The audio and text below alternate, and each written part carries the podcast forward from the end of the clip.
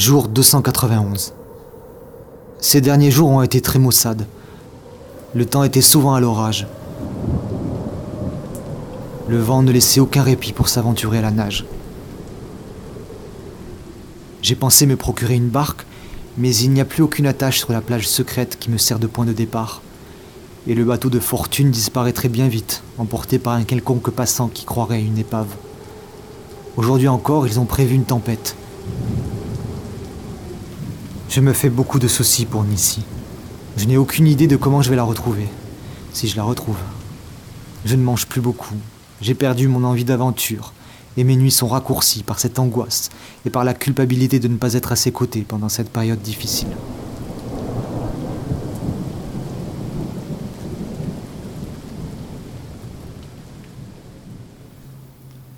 Jour 297. Je ne l'ai pas reconnu quand je suis arrivé. Il y avait des algues partout. La mer avait horriblement avancé et les arbustes n'étaient plus là, sans doute arrachés et emportés par la colère du dieu Éole. Ma gorge était nouée par l'émotion. Je me suis allongé, face contre terre, et j'ai posé mon oreille contre Nissi pour l'écouter respirer. Elle était toujours là, haletante, faible, mais tenant toujours le coup.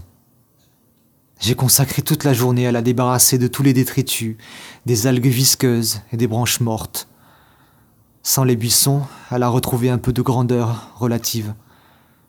Elle est toute nue à présent, et prête à embrasser l'éternité. À la fin de mon labeur, je me suis couché, et je me suis endormi, affamé et assoiffé. Il était déjà bien trop tard pour rentrer.